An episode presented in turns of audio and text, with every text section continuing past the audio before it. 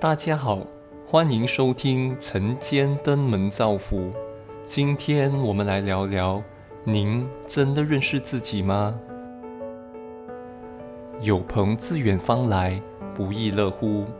一群两代组合的生命体，或许太久没有聚在一起了。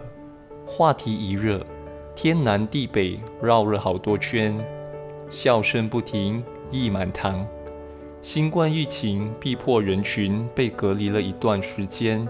虽然现代科技可以弥补人与人之间沟通的方便，但见面互动的感觉终究还是无法被现代科技所取代。一向来我的表达能力已算是中上，但看着眼前这几位小大人，尤其是我的孩子，更胜一筹。从家庭亲子互动的差异、成长叙事、生活观察等，他都能带动大家畅谈，引起共鸣。看着、听着，我内心喜忧参半。言多必失，这是生活的常理。讲者无意，听者有意，更是人生必要的警惕。人是靠感觉来带动的，得意忘形时。嘴巴吐真言的速度快过内在的理性，误解的种子就会不经意地撒出。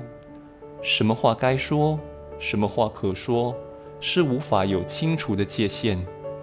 有些话在不同的因缘背景下所回荡出的张力是不一样的。